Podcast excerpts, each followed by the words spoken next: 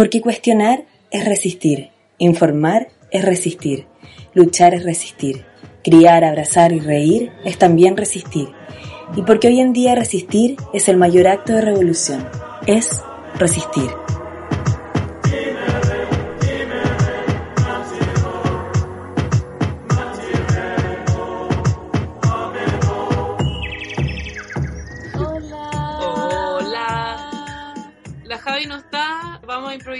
Yo soy Sofía, que soy la peor llevando la pauta y por eso lo voy a hacer yo.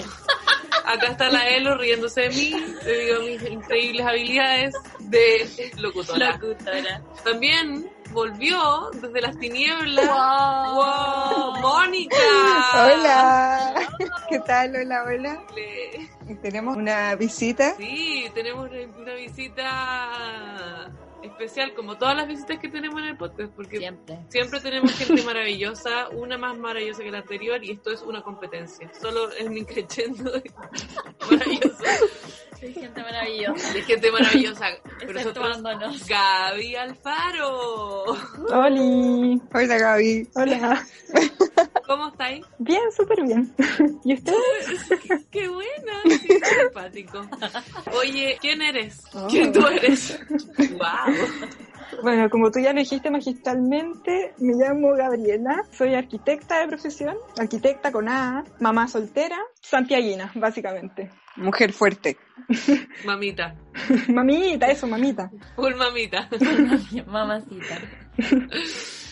Estupendo, pues, pero además tenía otra cosa mucho más interesante que tú así, pues. Ah, sí, pues que es, la razón que hizo que me invitaran hoy día. Claro, claro, claro. Eh, ahí es... tú, yo. ¿Quién habla? A ver, ¿quién habla? Ya, pues Gaby, no te quedes tan corta en tu propia descripción. O eh, sea, tú yo estás... llevo una iniciativa desde hace varios años ya que se llama Pasarelas Verdes, que ha pasado por varios procesos que ha, estado muy presente y ha estado un poco ausente. Y ahora como estamos a la mitad de una pandemia, ha sido más difícil de llevar, pero seguimos conectados con los vecinos para ver cómo la sacamos adelante y cómo volvemos una vez que se acabe la pandemia, porque esto se tiene que terminar, ¿cierto? Por favor. Ojalá. Por favor, que se acabe. se acabe. ¿Les cuento de qué se trata Pasarelas Verdes? ¿Dónde están? Primero que nada, ¿dónde están? por dónde? Eh, las pasarelas están en, a la altura de Metro Católica. Es una red de pasarelas en altura que conecta las torres 3, 4, 5 y 6 de la remodelación San Borja, que es un poco el, último sector de San Borja que no tiene cierre perimetral entre torres. Entonces es un lugar al que podéis acceder desde la calle. La particularidad que tienen es que están en altura, entonces eh, es un espacio que desde, desde la altura del peatón, a nivel de calle, Marcoleta, Portugal, la que sea por la que estáis pasando, eh, pasan un poco desapercibidas, pero una vez que logras acceder, te das cuenta que es un paisaje dentro de la ciudad que está a otra altura. Y que es bien interesante porque, o sea, si bien se construyen eh, a partir de postulados igual súper locos y que fracasaron en todas partes del mundo, hoy día... Del movimiento moderno, digamos. Del movimiento moderno, sí. Majestuoso para mi gusto. O sea, es precioso, pero también es torpe. Entonces, por lo movimiento moderno de, de, baile, de arquitectura, de que definamos por favor que bueno, movimiento moderno. Hay gente que no conoce mucho el tema. Surge después de la Segunda Guerra, igual, ¿no? Segunda Guerra Mundial. Sí. O sea, a mí me cuesta un poco contextualizarlo porque me enredo y siento que lo digo todo mal. Pero. Eh, Seguro que hay arquitectos que, de la teoría que están gritando que estamos diciendo todo mal. Puras aberraciones. Lo que nosotros sabemos. Claro, lo que, lo que yo sé es.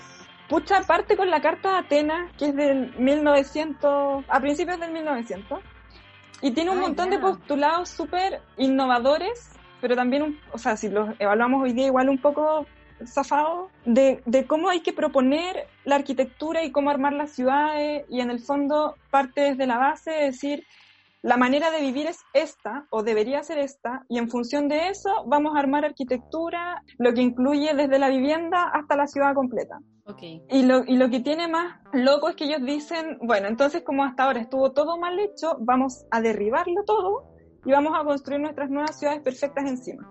Entonces, es, es, es loco porque desconoce todo lo que vino antes de partida. Tabla rasa, po. Sí, po. Y tiene, y tiene esta, esta idea de, que el arquitecto también es como un super hombre, porque en esta época eran todos hombres, Obvio. y que, y, que, y que le corresponde decirle a la gente cómo va a vivir, si seamos concretos. Entonces, Como un ser superior.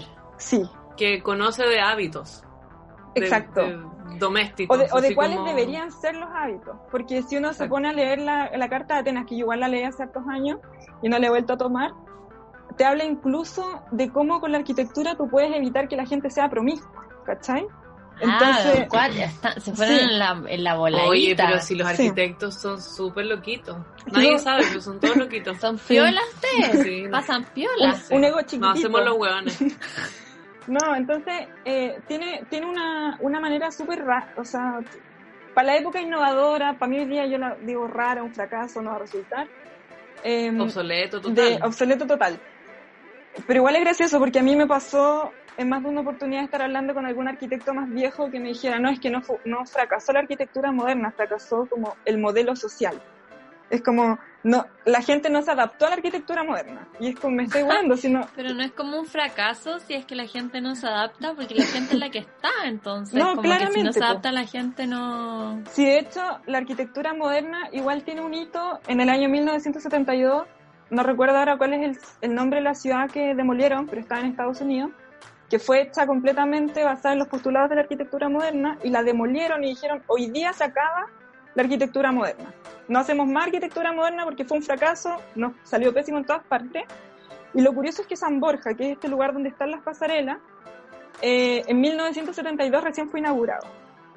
Es que la- en Chile llegando Mala tarde a la jugada, Siempre, siempre, siempre. pues histórico, por lo menos 10 añitos. Sí. Bueno, menos Bueno, ahora que vamos punteros en coronavirus. ¿ah? Hay que decirlo. Bueno, pero bueno. siempre ganamos en cosas malas, eso sí. No, ¿qué son? Pero aparte, una fecha especial también, pues como justo cercano al golpe. Sí. Eh, bueno, entonces, la remodelación San Borja, eh, está, la- la- el diseño está basado en los postulados de la arquitectura moderna, pero además de eso, eh, está basado en, en la intención de Eduardo Frei, siempre me confundo, el padre. Montalva. Montalva, Montalva, padre. Claro, Eduardo Frei Montalva eh, dice, yo traigo la papa de lo que es el urbanismo y vamos a hacer una cuestión bacán, bacán, bacán, para tener una ciudad mejor. Y arma ahí un, agarra alrededor de 16 manzanas y dice, ya, todo esto lo vamos a demoler, que es donde antes estaba el Hospital San Borja, el original, el muy viejo, el que estaba Mm. entre Portugal y ¿Ya? Vicuña Maquena más o menos, porque era una cuestión bien cachai. grande y estaba bien, bien venido a menos, ¿ya? Entonces dice, lo vamos a demoler con esta idea de la tabula rasa, lo vamos a demoler y vamos a hacer lo último que se viene en arquitectura y urbanismo para tener una ciudad acá y subirle el pelo a Santiago. Y su público objetivo era clase alta, clase media y media alta. Entonces, ese rollo se pasó, hizo un concurso ahueonado con recursos estatales, donde llegaron un montón de arquitectos, siempre arquitectos todos, hombres. ¿Y extranjero o como chileno? No, en este caso eran chilenos. Ujú. Sí, que me confundo porque hubo otro, otro concurso que fue internacional y llegaron hartas propuestas que por suerte no se construyó. Pero bueno, San Borja se construyó y las torres, porque, porque a ver, se armó un paño y dijeron ya, este es el paño que vamos a hacer la remodelación San Borja. Vamos a tener tantos edificios, ya nunca me acuerdo si eran alrededor de 90 o menos, pero, pero era una, era- la idea era tener una densidad alta y era el primer conjunto de vivienda en altura que se hacía en Chile. Y con un esfuerzo estatal impresionante, entonces llegaron las mejores oficinas de arquitectura y a cada una se le fue entregando un, un paño donde te tocaba construir, no sé, pues de la torre 1 a la 3, de la 4 a la 6 y así. Y la idea era que todas estas torres iban a estar conectadas por estos puentes en altura, que son lo que ya queda de pasarela y que es lo que nosotros estamos tratando de habilitar como espacio público. Entonces todas estas torres van a estar conectadas con esta red de pasarelas que en el fondo lo que te permite es separar al peatón de la calle. ¿Y por qué separar el peatón de la calle? De nuevo volvemos a esta cuestión de la Carta de Atenas, donde te dice, los autos son peligrosos. Había, y, y en ese tiempo eran, eh, creo que había mal, eh, algo malo con el diseño de los frenos de los autos. Entonces sucedía mucho que la gente abría la puerta de su casa y fuera Los atropellada. mataban así. Sí. Mm. Entonces, eso, y además de, para separar al peatón de la suciedad de la calle, se arman estas Mm. pasarelas en segundo piso, pero en el fondo, cuando uno ya ha estudiado un poco más desde la arquitectura o desde el urbanismo, entendís que un recorrido tiene sentido si conecta programas. ¿no? Entonces, acá lo que tenéis en cambio es una, es una red de pasarelas que no te conecta nada en segundo piso. O sea, conecta las... Eh, solo vivienda en el fondo. Claro, solo vivienda. Habría tenido más sentido si tal vez hubiese habido comercio asociado. Claro. O algo en el fondo que te diga a ti, mira, vale el esfuerzo subir. Porque ahora, ¿qué tenéis? Un espacio vacío donde subir. O sea, debajo de las pasarelas hay, comercio. ¿no? Pero eso me acordaba. Sí, pero pero en las pasarelas en sí. No, en las pasarelas en sí es todo a nivel de primer piso. Entonces ahí, como yo llevo de verdad dos años estudiando San Borja, eh, he, encontrado como archivo y el mito de, se supone que en el segundo piso también iba a haber comercio, pero también, pues volvamos a qué año estábamos planificando esto en Chile, el, el, concurso, o sea, el, el, proyecto empieza a planificarse el año 68 y en el año 72 se inauguran las primeras torres, pero se deja el, el proyecto sin terminar y ahí hay, hay varias razones. Yo tampoco Sí, o sea, yo tampoco tengo datos duros de esto, pero el, el proyecto está enfocado en clase media y media alta. No se alcanza a terminar en este periodo de gobierno. Eligen Allende y una, una toma, se tomaron una torre los pobladores del el campamento Nueva La Habana, que si mal no recuerdo es lo que ahora es la, es la Florida. Entonces se tomaron la torre. Yo tengo unas fotos bien buenas de eso, donde está lleno de pobladores con carteles eh, como en el fondo. fueron todos los. ¿Cuál torre se tomaron? La 1. La 1. Sí, donde están protestando en el fondo porque dicen como, me estáis oyendo que no, en el centro vamos a inyectar todos estos recursos y la periferia qué es. Entonces ahí Allende dice como ya, en realidad es el gobierno del pueblo y la remodelación San Borja se deja de construir. Era un proyecto súper ambicioso, súper grande, con un montón de, no sé, pues, cuando uno lee el proyecto tenía considerado incluso salas cunas, piscinas. como que todas tus necesidades estuvieran en una zona. En una sola zona, y igual es gracioso leer los, panfletos, o sea, no, es un, es un tríptico, que en el fondo es la publicidad con la que te vendían los departamentos, y te dicen, tú aquí estás comprando terreno en el, centro de Chile. ¿Cachai? Como, oh, wow. Eh, sí. Y te venden, y además como iba a haber un parque súper grande, que finalmente tampoco tuvo la dimensión que se supone que iba a tener, porque se quedó para siempre la FAU, que es donde estamos con la Sofía, eh, con el parque te decían lo mejor del campo en el centro de la ciudad, entonces tú en el, lo que te prometía el, el proyecto en sí mismo era calidad de vida, asociado a que está ahí en lo mejor de la construcción porque era todo con hormigón armado, edificio en altura nunca antes visto, pero además de eso tenía el parque cerca, iba a tener piscina, sala cuna, eh, incluso pensaba, como dentro del diseño, estaba pensado que tuvieran un supermercado pero de precios justos, ¿cachai? Como, ah, como que, era algo social. Lo que es ahora el Unimark. Sí, bueno, que se cerró con el estallido. Ah, ¿en serio? Sí. Ah, no sabía eso. Es que lo vandalizaron muchas veces. Muchas veces. O sea, nosotros ya lo vandalizamos. Imagínate ahora. No, ahora incluso trataron de quemarlo. Igual un poco se lo merece. Entonces, y en vez de tener este proyecto terminado, porque además, cuando uno ya lleva un rato trabajando en arquitectura, te das cuenta que la gente que construye se apura por armar el, el, proyecto habitacional, pero todo lo demás es prescindible. Entonces, quedó sin construir la mayoría de lo que le iba a dar calidad de vida a estos edificios. Mm. Y bueno, después viene el golpe, donde ya no es opción andar, andar paseando en la calle. Además, con el Diego Portales al frente de la remodelación San Borja. O sea, de hecho, es parte de la remodelación San Borja, porque ese sector donde ahora ah. está el GAM era el último seccional del proyecto original de la remodelación San Borja. Y ahí lo que se iba a construir. Ahí van a ver torres en, el, en principio iban a haber tres torres con placa comercial, pero eh, Allende finalmente lo, lo, convirtió en el Museo Gabriela Mistral eh, para albergar, la UNTA 2. Y ahí también hay, una, una, hay datos curiosos como que toda la gente que vino a la UNTA se alojó en las Torres San Borja porque todavía no estaban entregadas como proyecto, no había dónde meterlos y algunas de las personas que ya habían recibido su departamento lo arrendaron para que estas personas que venían a este evento se alojaran ahí. Mm. Igual hay, queda una torre, hay una torre construida. Sí, pues queda una torre, pero, pero mm. en el fondo es por eso, porque Allende hace el cambio de el proyecto de estas tres torres habitacionales a decir, no, vamos a tener una que va a ir asociada a este centro cultural, que en el fondo van a ser como las oficinas administrativas de esto.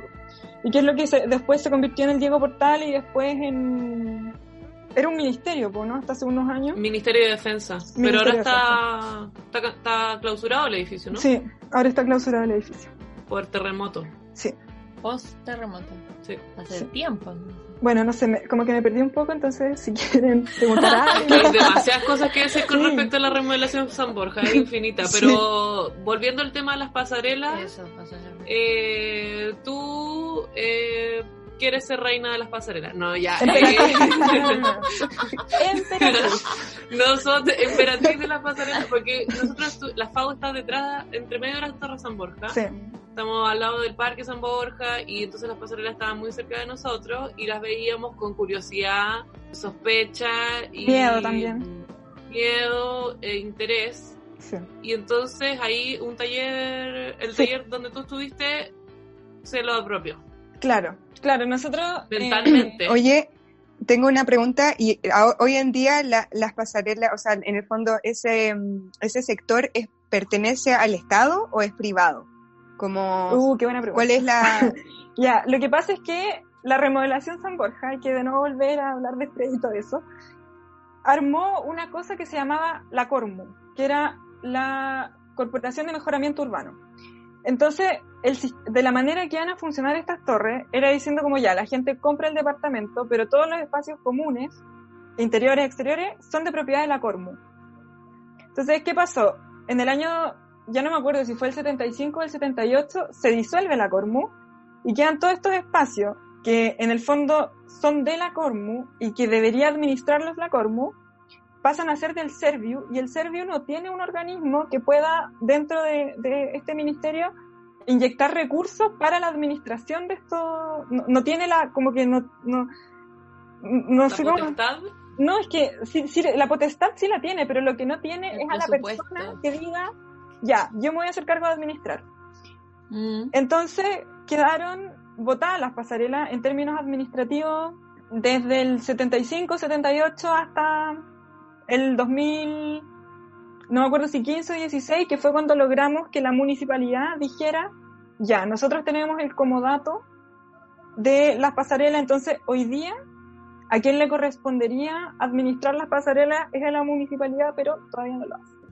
Mi pregunta iba dirigida a eso mismo, porque en el fondo, como que a quién se tuvieron que dirigir ustedes como universidad, creo que fue mm. el proyecto Pasarelas Al Verdes. principio sí. Eh, claro, de, de a quién se tuvieron que dirigir como, hey, queremos hacer este proyecto y quién, quién, lo, quién lo subvenciona, cómo se hace, con quién claro. se habla, quién, qué tienen que ver los vecinos en todo esto, como, como uh -huh. ellos también tienen pito que tocar.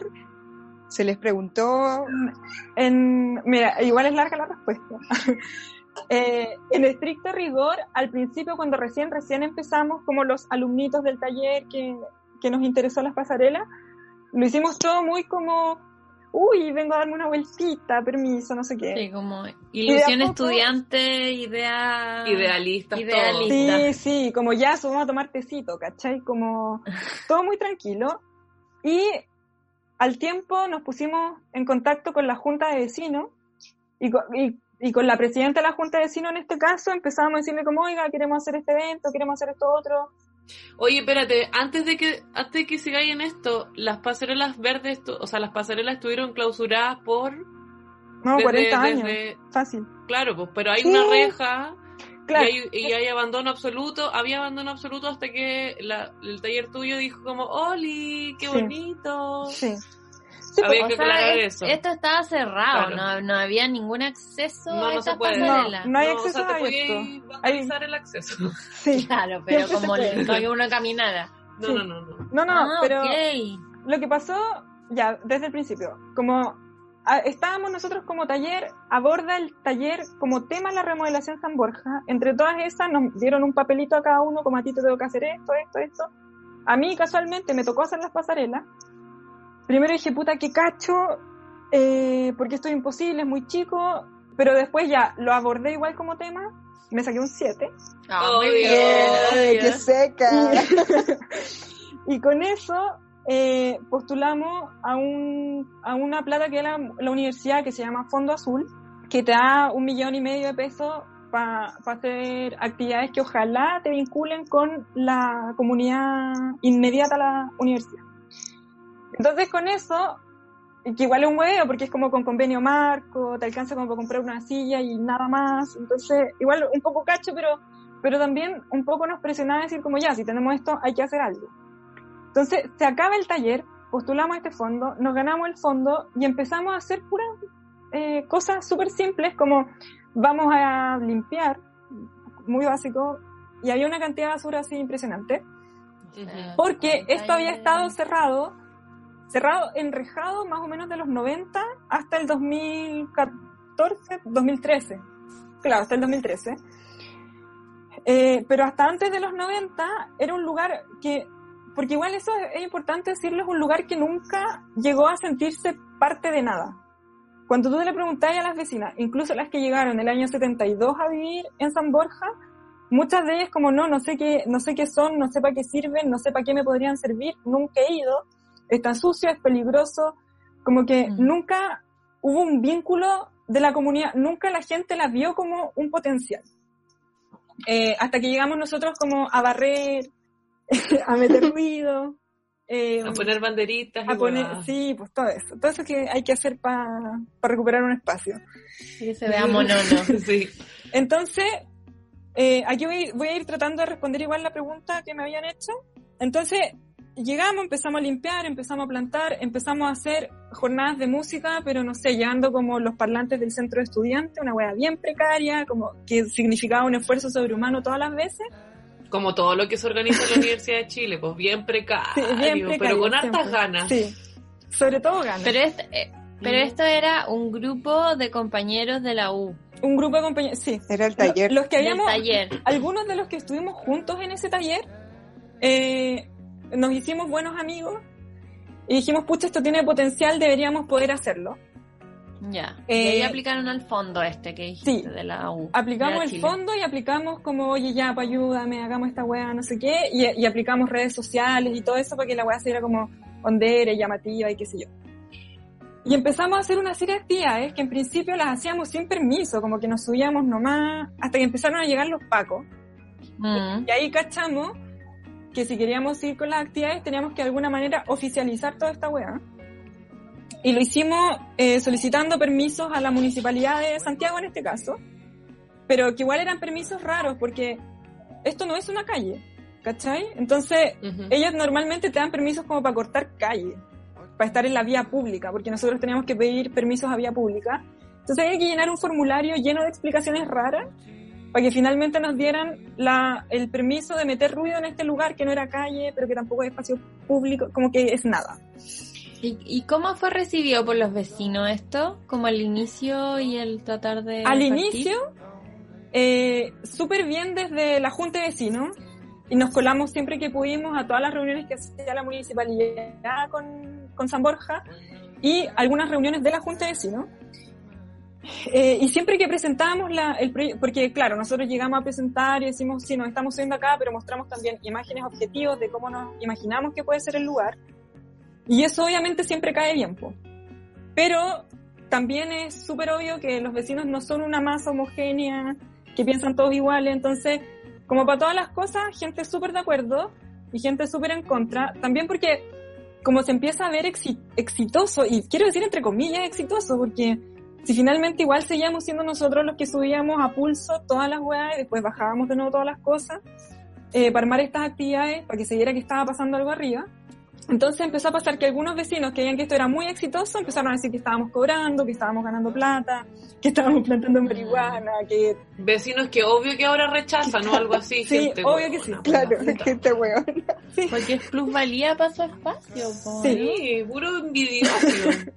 Entonces nos pasó, nos pasó eso, pues que en principio eh, estaba esta idea de que el lugar no existe, no tiene valor, y después igual nos empezó a pasar que puta, no sé, por ejemplo, un día nos dio flojera limpiar el mismo día en la noche, porque empezamos a hacer eventos musicales casi todas las semanas, hicimos hartos eventos, como por tres, cuatro años, ya ni me acuerdo. Se llaman músicas y plantas, ¿o Música más plantas. Más plantas. O sea, era como una tocata. Yo fui a varias. Tocata y como eh, un espacio así al aire libre, tocata. Sí, y, y, siempre invitábamos como emprendimientos piola, porque también eso es lo otro, siempre hay que estar pensando en no huevear mucho a los vecinos.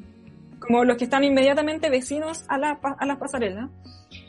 Eh, y empezamos a hacer estas actividades y, un día en, en, estas actividades que terminábamos nosotros de cerrar tipo 12 de la noche y el otro día había que ir a clase y entregar taller, que era igual peludo, eh, un día no limpiamos y dijimos ya, vengamos el, el domingo a limpiar filo. Eh, y al otro día teníamos en el mail de Pasarelas Verdes un correo de una vecina que estaba indignada porque cómo era posible que hubiéramos dejado sucio este espacio que por fin se estaba recuperando. Entonces, una primera, obvio que la primera reacción es como puta vieja de mierda, estoy yo haciendo todo, pero después te das cuenta también que si bien ese reclamo es porque el lugar ya empezó a tener valor, ¿cachai? Porque cuando nosotros llegamos estaba exactamente igual lleno de basura, que limpiamos y que, y que hicimos el hábito de que no se viera más. Entonces, de a poco le empezamos a crear valor al lugar y con eso hicimos dos concursos como de arquitectura, muy concursos humildes igual hay que decirlo. Pero, pero hicimos dos concursos eh, para que la cuestión empezara, para ver si al resto le hacía sentido como nos hacía a nosotros la posibilidad de habitar este espacio. Y cuando empezáis a meter ruido de la manera que sea, con música, con concursos, con Día del Patrimonio, con picnic, con lo que sea, porque de verdad arriba hemos hecho de lo que se le ocurra a cualquier persona, eh, te das cuenta que al resto también le hace sentido. Po. Y, y, con los vecinos ha sido una historia de ir y venir todo el tiempo, pero ahora mismo, eh, desde el estallido social se consolidó un grupo de vecinos que somos todos más o menos de la misma edad, que son los que hoy día, pese a la pandemia, están manteniendo el lugar, pues, ¿cachai? Como que van a regar, van a desmalezar, van a limpiar. Empoderaron del lugar. Sí, completamente. Entonces ha sido un proceso largo y, y sobre todo muy de, de, tantear en el camino, porque tampoco hay una receta para esta cuestión. Po. Mm. Eh, Nadie sabe cómo se hace. Po. No. Rehabilitar un espacio urbano que es un, es un anfibio, básicamente. Sí, pues. Sí, sí, porque eso es lo otro, que es un espacio muy raro dentro de Santiago. Como que no. Esa es su gracia, que sí. sea tan raro. Sí, y que sea tan bonito. Y la carga política que tiene también. Además. Sí, pues ese lugar es fuerte igual porque ahí quemaron libros, los sí. milicos. Como que tiene imágenes muy uh -huh. fuertes, así como de nuestra historia. Sí, sí, no, y ahí se ven también como de los o, o, sea, no, los heavy que fueron los allanamientos ahí, porque son sí. torres de 22 pisos, eh, entonces ahí cualquier vecino con el que tú hablí sabe que las torres las allanaron como desde arriba hacia abajo y que iban colgando sábanas para decir ya está, ya está lista, y ahí sacaban todos los libros y se los llevaban a la plaza de los libros y allá los quemaban.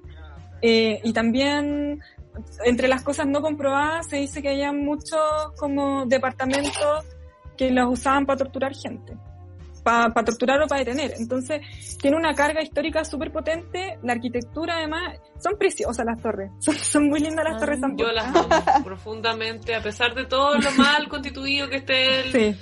movimiento moderno y todo eso, yo las adoro. Tiene su, su que sí. sí, entonces cuando tú estás a la altura que están las pasarelas, que en el fondo son como 4 o 5 metros desde la altura de la vereda, si, si pensamos como en la calle, que, que es Portugal en este caso, eh, está ahí a una altura en la que veis de frente la fachada de las torres, que son súper bonitas, están súper bien compuestas, pero además estáis compartiendo como con la copa del árbol. Entonces, te da, te da una sensación súper rica de espacio público, como de, de, un, de un paisaje súper más urbano, pero, pero al aire libre también. Entonces, en ese sentido son súper interesantes. Eh, y, y pasa harto que que cuando tú llegas a alguien se enamora, pues. Llegan al lugar, cuando llegáis a la pasarela desde la rampa, porque todo esto se sube a través de rampa, llegáis arriba y llega un punto en el que te quedáis mirando como por todos lados, porque de verdad es muy, muy bonito lo que se ve arriba. Eh, aunque haya basura, aunque no hayan plantas siempre, pero el lugar es... la cagar, roto, sí, todo. Rayado. Es que el lugar es, es interesante espacialmente, si al final es eso. Uh -huh. Oye, pero, pero una pregunta, ¿por qué verde? Había que ponerle nombre. ¿Ah? es que, entonces, porque nosotros cuando empezamos con, porque a ver, armamos esto, nos ganamos el fondo, vamos a rehabilitar estas pasarelas, y esto fue el 2013, 2014, entonces estaba como empezando a ponerse de moda el asunto del fanpage, y lo primero que hicimos, de hecho, fue la página de Facebook, eh, y había que ponerle un nombre que sea como fácil de, y, y, ahí igual uno se pone puta un, poco cuentero, un poco mentir, como que hay que engrupirse un, engrupirse un poco con la idea. Vender una idea. Sí, pues entonces tiene que ser corto, tiene que pegar, tiene que no sé qué. O sea, yo me acuerdo de esa reunión y me da risa, vergüenza absoluta, pero, pero fue muy gracioso que les pusimos pasarelas verdes y logramos hacer tanto ruido con este concepto, también porque nos imaginábamos que en algún momento esta cuestión iba a estar llena de vegetación. Eh, porque hay una parte, es, es que de hecho las pasarelas fueron diseñadas para que tengan vegetación. Entonces, el paño más grande, que es el que nosotros usamos, está lleno de jardineras donde podrían haber plantas. Y que nosotros ahora estamos volviendo a repoblar con plantas, porque obviamente como todas las iniciativas que involucran personas, uno se va peleando con uno y hay enemistades, lo que finalmente igual eh, va, va afectando el proyecto en sí mismo. Entonces, nosotros habíamos logrado, con el primer primer grupo Pasarelas Verdes, habíamos logrado llenar esto de plantas, de árboles, de una hueá preciosa, que yo miro las fotos ahora y no, no sé cómo lo hicimos. Eh, pero después nos peleamos, fue más difícil seguir y eh, yo como protesta dejé de ir a regar. Como, eh, entonces la cuestión se viene un poco abajo en el sentido de que se murieron hartas plantas, pero ahora con el grupo de mm. vecinos que estamos de nuevo, que más encima o sea, yo no sé cómo no los conocía antes porque hay gente demasiado bacán. Es como... Eh, Muy motivado. Es que demasiado, son cabros como, ya, voy a empezar a, a sacarle esquejes a mi planta de no sé qué para que propagar plantas y, y, de un mes a otro la weá está llena de plantas de nuevo, chiquititas, pero llena de plantas de nuevo. Y movidos al punto que eh, a mitad de una pandemia igual piden sus salvoconductos para poder ir a regar, pues, ¿cachai? Entonces es un nivel de compromiso que yo antes, igual que, que oyugo decirlo así, pero que yo antes había reconocido solo en mí, ¿cachai? Como que un par de, por, algunas veces yo también he estado como tirando esta cuestión sola. Y, y ahora es bacán porque se armó un grupo de partida que es de vecinos, más yo, eh, en el que estamos todos con el, con el mismo interés, que en el fondo es recuperar este espacio para que empiece a hacer aporte para la gente que vive ahí, para, como para la ciudad en general. Pues. Si al final es esto, mm. es el valor que por lo menos yo le veo, que en serio tiene potencial de ser un espacio público bacán para Santiago. Sí, porque por ahí pasa una cantidad de población flotante ridículas. Hasta la Universidad Católica, está la, la, FAU, está la Clínica La Católica, está el metro, el GAM. Y, y, es como meterse en un, no sé, en una situación urbana muy rara, muy alejada del ruido, pero dentro de la ciudad. Sí. ¿Y el estallido cómo le afectó a las pasarelas? Ah. o a la organización, digamos. Estaban donde las papas queman, sí. en el epicentro. Ahí pasaron dos cosas. Eh, primero, al principio, principio, los que, los que ya veníamos, bueno, porque desde hace dos años más o menos, yo empecé de nuevo a convocar vecinos, pero ya como con ese filtro, vecinos. Y con eso fortalecer la organización funcional, porque tenemos una organización funcional que se llama Amigos de las Pasarelas San Borja, em, con los que hacemos asambleas todos los meses, y tiene toda esta, esta cosa como de organización social bien constituida, con personalidad jurídica y toda la weá. Eh, y yo había empezado a buscar, como desde el 2018, a principios del 2018, había empezado a buscar vecinos específicamente que se unieran a esta organización ya más formal y que empezáramos a ver cómo seguíamos con el trabajo de recuperación de las pasarelas. Y con el estallido pasó que al principio fue un poco como ya esta cuestión hay que soltarla, como que no tiene ningún sentido, no es ni una prioridad, esta es el centro de Santiago, basta, como, porque uno también entiende, o sea, empezáis a entender también en qué lugar está y como en el orden de prioridades, cuando cacháis como en el fondo qué es lo que busca el estallido, que, que tiene que ver como con dignidad en la vida para todos, no solo para Santiago.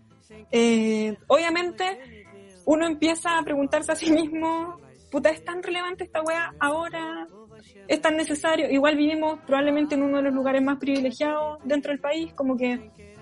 Entonces, eso fue la primera y caímos todos un poco en depresión y fue como ya esto hay que dejarlo, basta mirarse el ombligo, qué sé yo. Eh, y de repente hicimos una asamblea eh, que la hicimos ahí mismo con las lacrimógenas por todas partes llegaron los carabineros de hecho en algún momento, digo que decirles como no, no pasa nada, bajen, está todo bien. Eh, y tuvimos suerte, no nos hicieron nada. Em, pero, pero desde esa asamblea precisamente entendimos que era una, una, necesidad todavía más fuerte el abrir espacios que permitan que la gente se junte. Entonces, Democráticamente, como cualquiera. Sí, y además entendiendo también que San Borja ya es centro de Santiago y todo lo que queráis, pero no, no está bien constituido como ciudad, como que no es una, una parte de la ciudad especialmente saludable. Eh, entonces, la gente igual vive encerrada en departamentos que el más grande son 69 metros cuadrados, como que tampoco es un, o sea, si lo miráis desde, ese, desde esa perspectiva, tampoco es un lugar tan privilegiado. Las torres igual tienen hartos años. Eh, la gente que compró ahí en algún principio, que era más clase media alta, se ha ido empobreciendo. Eh, queda mucho más arrendatario que, que, personas de las que compraron originalmente para vivir ahí. Y esto tiene que ver precisamente con que San Borja no está bien constituido como ciudad.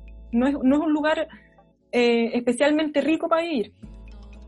Eh, entonces, finalmente en esa asamblea que hicimos en noviembre, decimos que no, que íbamos a continuar en, en esta idea de abrir y sobre todo de construir el espacio eh, como más colaborativamente.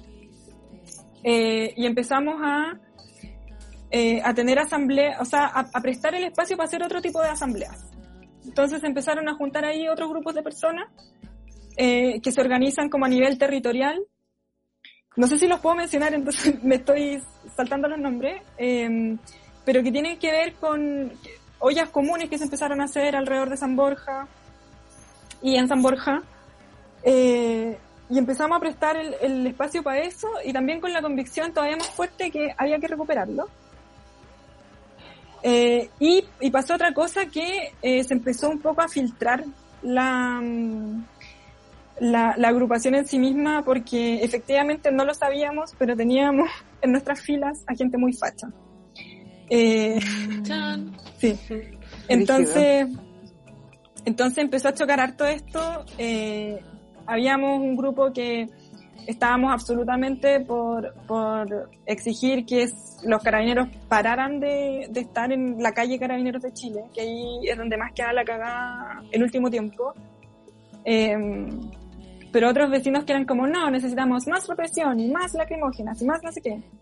Y obviamente personas que pensamos así distinto difícilmente vamos a poder trabajar en común y sobre todo en un momento tan álgido, pues, imposible.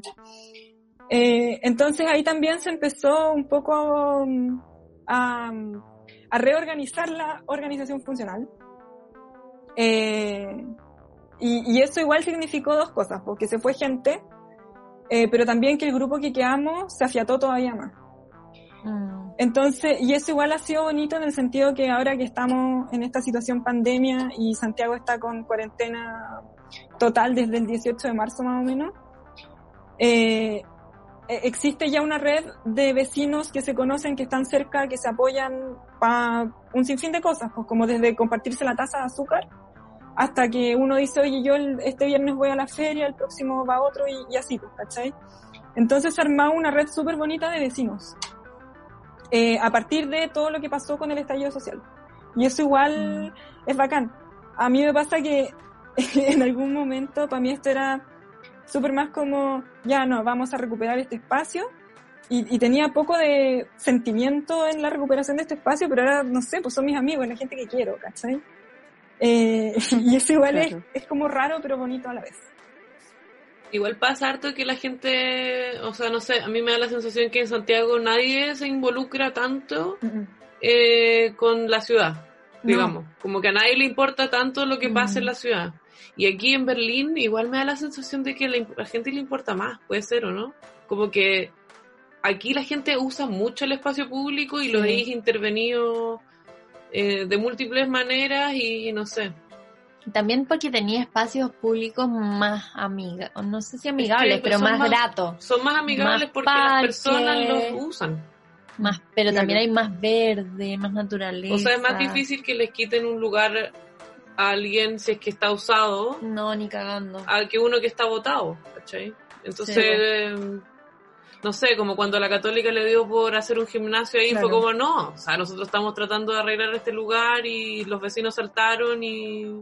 Claro. Pero eso lo hubiese tratado de hacer antes y hubiese pasado con Probablemente hubiese pasado. Sí. Sí, o sea, de más que sí, ahora tendríamos un gimnasio de arriba. Eh, pero de cristal, de, una arquitectura maravillosísima. Sí, obvio. Era, era un container lo que iban a poner ahí. Era un container de cristal. Eh, Muy ecológico de haber sido. la cuestión está en que los espacios son valiosos en la medida que se usan. Sí, al final, y ahí si, si primero se usó y eso lo hizo más bonito y por eso se volvió valioso, o si en realidad era muy bonito y por eso se empezó a usar, como que ahí yo no sé cuál es la ecuación correcta, pero al final las dos van en la misma dirección que es que un espacio es seguro en la medida que está habitado. No, es, es, imposible. Entonces, bueno, y en San Borja pasa harto, que además como está construido en diferentes niveles, porque yo no sé si han, pasado ustedes por el Metro Católica, pero cuando tú salís del Metro Católica llegáis a una plaza, pero que no está a la altura de la Alameda, está más abajo. Y si tú salís de esa plaza eh, hacia el sur, te encontráis una calle, pero después cuando cruzáis a la plaza donde están las torres eh, 4, 5 y 6, es una placa más alta, entonces te estáis moviendo en tantos niveles dentro de San Borja que cuesta de partida cuesta entender el espacio en sí mismo, hacerlo inteligible. Eh, y explicarlo, dar una instrucción por ahí es súper Sí, a mí me acuerdo, me acuerdo cuando me dijeron que tenía que ir a la eh, arquitectura librería, que me parece que queda abajo, fue así como, ya, pero ¿dónde queda? Y veía en el mapa y era como, mierda, eso fue hace años igual, pero llegué y fue así como, bueno, claro, o sea, es como un espacio abandonado, porque si te fijáis, arquitectura librería, creo, bueno, hay tres negocios, y listo.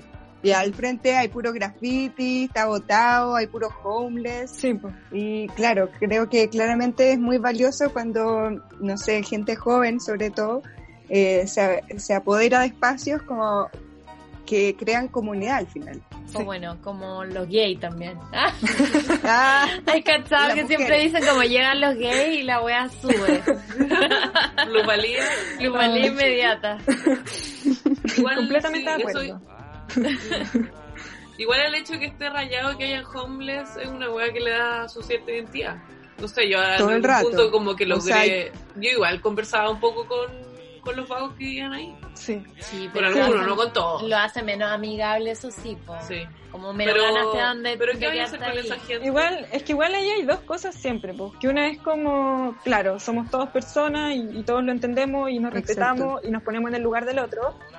Eh, y obviamente, si tú me preguntáis a mí por la gente en situación de calle, es obvio que es gente a la que yo no quiero huellarme un poco, porque probablemente están ahí por situaciones súper adversas y difíciles. De hecho, a mí me ha tocado también, me pongo a conversar con, con algunos, eh, mucho cabro que vivió en el Sename, que piensan que van a estar ahí temporalmente, pero bueno, llevan cinco años viviendo en el mismo lugar, en las mismas condiciones súper precarias, cagándose de frío, pero así todo es mejor que el resto de Santiago, porque como tiene esta configuración rara, están un poco más protegidos. Eh, y, claro, por una parte tú podéis conectar como con eso, pero por otra parte también tenéis al vecino que vive en la torre, eh, que, probablemente paga un dividendo súper caro o un arriendo súper caro para pa, proveerse como de un poquito de calidad de vida, pero sale de su torre y hay caca en todas partes, pues, ¿cachai? Porque eso también, o sea, yo como parte de pasar en las verdes, si hay una web en la que soy profesional en recoger caca de gente, ¿cachai? Es como... Y, y, y para uno, que, que, claro, yo no vivo específicamente ahí, vivo al lado, pero no ahí.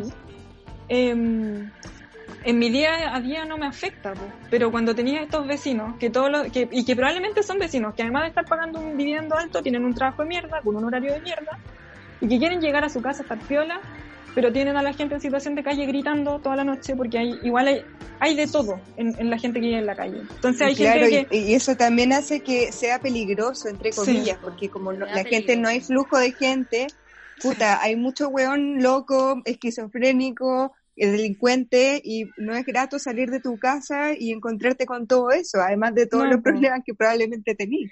Sí, pues entonces, entonces es súper complejo porque claramente la solución en ningún caso es evacuar nomás a estas personas, ¿cachai? Obviamente que ahí hay un trabajo que hacer, pero también, o sea, a mí no me resulta tan descabellado entender al vecino que solo quiere que lo saquen, ¿cachai? Si, finalmente mm. el vivir en la calle eh, tiene una complejidad que, que, que, va en todas direcciones, en todo orden de cosas, y que afecta no solo al que vive en la calle, ¿cachai? Entonces, eh, igual es súper es súper complicado porque cómo lo abordáis sin ser un culiado, finalmente. Sí. O sea, necesitáis como que la organización, no sé, llegue un asistente social o algo así que sepa cómo hacerlo, pero no le podéis exigir a una organización autogestionada que sin fines de lucro que posiblemente nunca han ganado un peso de nada, no, nada. solucionar el tema de gente sin casa. no, entonces es súper, súper complejo, eh, pero son cosas que finalmente de alguna manera logran convivir. Em, y lo que sí eh, tiene esta cuestión de San Borja, si finalmente lo que hace que San Borja sea tan especial es esta cuestión de estar construido en diferentes niveles que significaban zonificaciones de cosas distintas, que no resultaron, pero bueno, hubo, un intento ahí.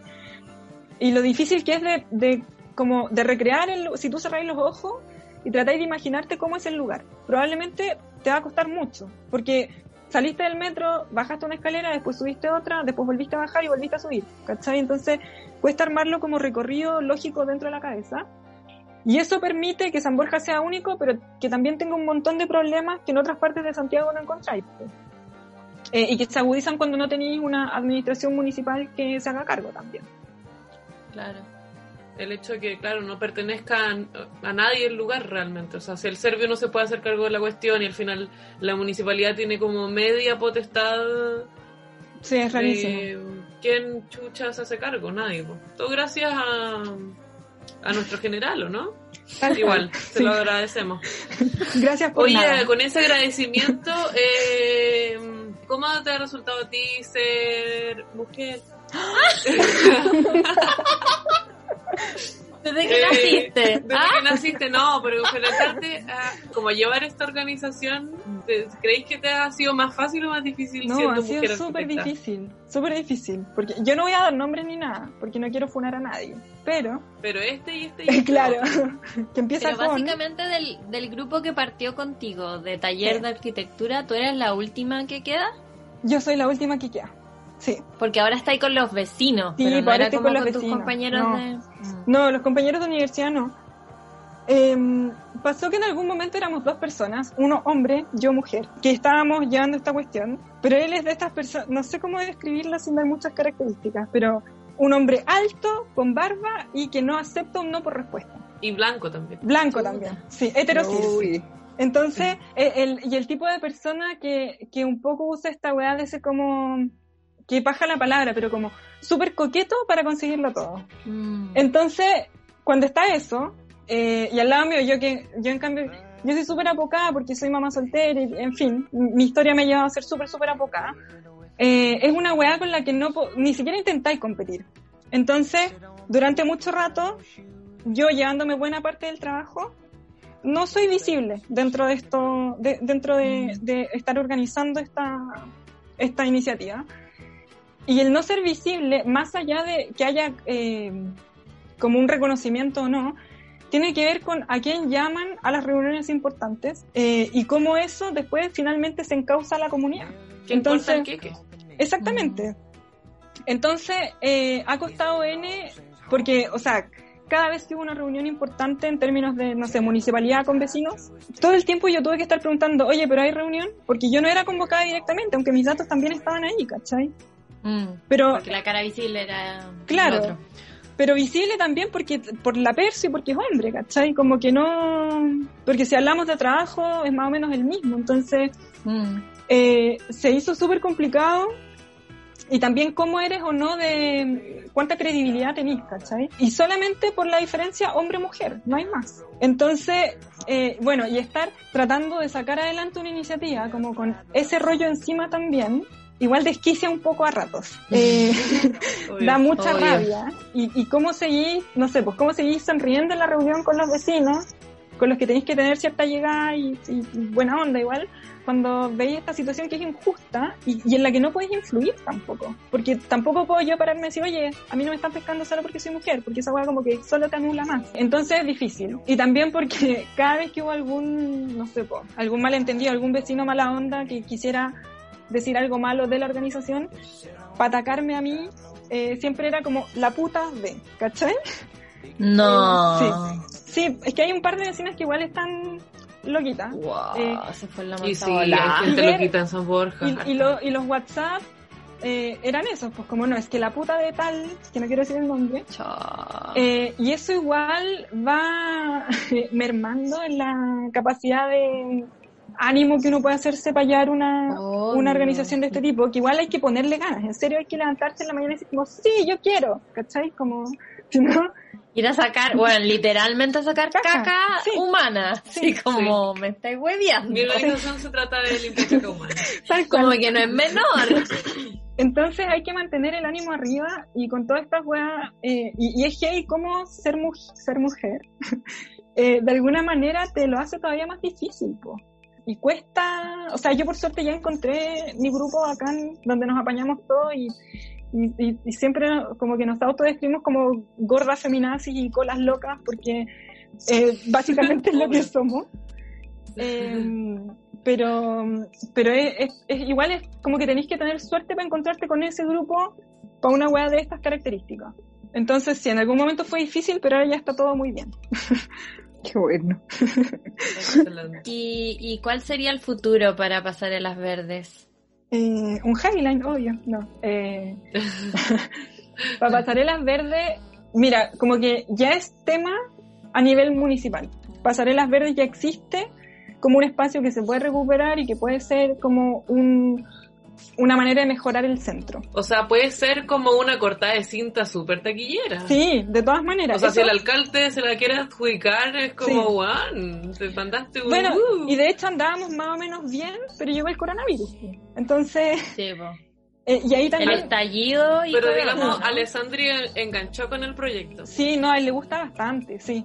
Sí, le gusta harto, como que ya tuvimos reuniones, audiencias con el alcalde que, que se llaman, eh, con el grupo de asesores, como que es, es un como que ya es una posibilidad, ¿cachai? Dentro de, dentro, como de, proyecto municipal ya es una posibilidad. Si va a salir con Alessandria o no, eh, no lo sé, pero yo creo que es algo que en algún momento sí o sí, algún alcalde o alcaldesa va a decir como, bueno, yo quiero cortar esa cinta. Entonces, eh, como tema ya está. Tiene voluntad política. Sí, sí, eso sí. Y en eso, y en eso están como ahora, haciendo un poco de lobby o no lobby, pero trabajando con la municipalidad, vecinos y tratando de llegar a algo sí, en un futuro. Como tener eh, recursos para poder hacer una real rehabilitación, así como repavimentar, o sea, igual poner plantas de verdad, mantención, iluminación, claro. Y, que alguien se haga cargo también, ¿no? Como sea responsable de ese espacio. De todas maneras, principalmente mantención. Que lo que debería estar pasando ya con la municipalidad desde el año 2016, más o menos, pero pero igual es una cuestión que eh, vale la pena pelearla en todo caso todos los días. Y igual en eso estamos, pues. Ya tenemos los, los canales de comunicación abiertos con las personas que hay que tenerlos eh, y paralelamente con los vecinos seguimos el trabajo en terreno, entonces, o sea, en volada yo igual estoy soñando demasiado, pero, pero es la única manera. Pero hay que tener gente así o si no, estamos toda la mierda. Yo encuentro que el proyecto ese, o sea, no el proyecto, sino que todo lo que sucede ahí en las pasarelas es Soberlin. Soberlin, donde acá funciona la raja. Es admirable. es súper. Me, lo, me lo imagino muy hipster, la verdad. Es bien hipster. O sea, pero bueno. Pero campo pero bonito, así como un sí, espacio. vamos a renegar de nuestra de nuestra estética. Pero sí, sí, si vieran el Instagram, como hay unas fotos que tú decís como, ¿qué es esto? Onda, no sé, Nueva York. Corona Sunset. Sí, más o menos. Literal. no, no es Corona, es cerveza Sol. como para cambiar la connotación.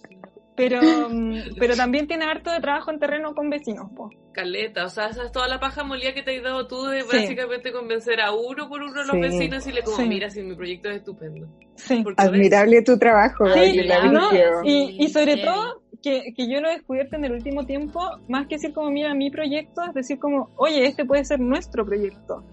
Y, y yo también, y yo también ir soltándolo un poco, en el sentido que yo ya entendí, por ejemplo, que yo ya no estoy sola.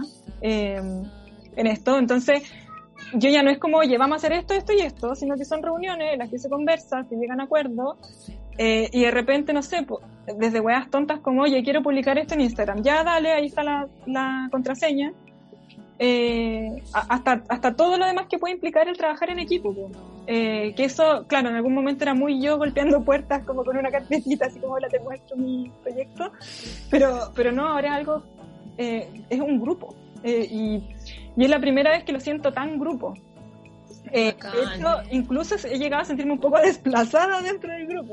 Ah. no vas a ser emperatriz de las pasarelas. No, ahí voyamos. Pero eso, eso fue gracias al estallido, ¿no? Como la que se afiate el grupo y como ya todos remando juntos y vamos a que esto funcione. Sí, y en todo caso que para mí es bacán, como que obviamente yo no que para mí igual es un hijo pasarelas verdes, no quiero dejarlo dotado eh, en ningún caso, pero me, me, pasa que igual es bonito eso de decir como, ah, mira, ya no soy indispensable.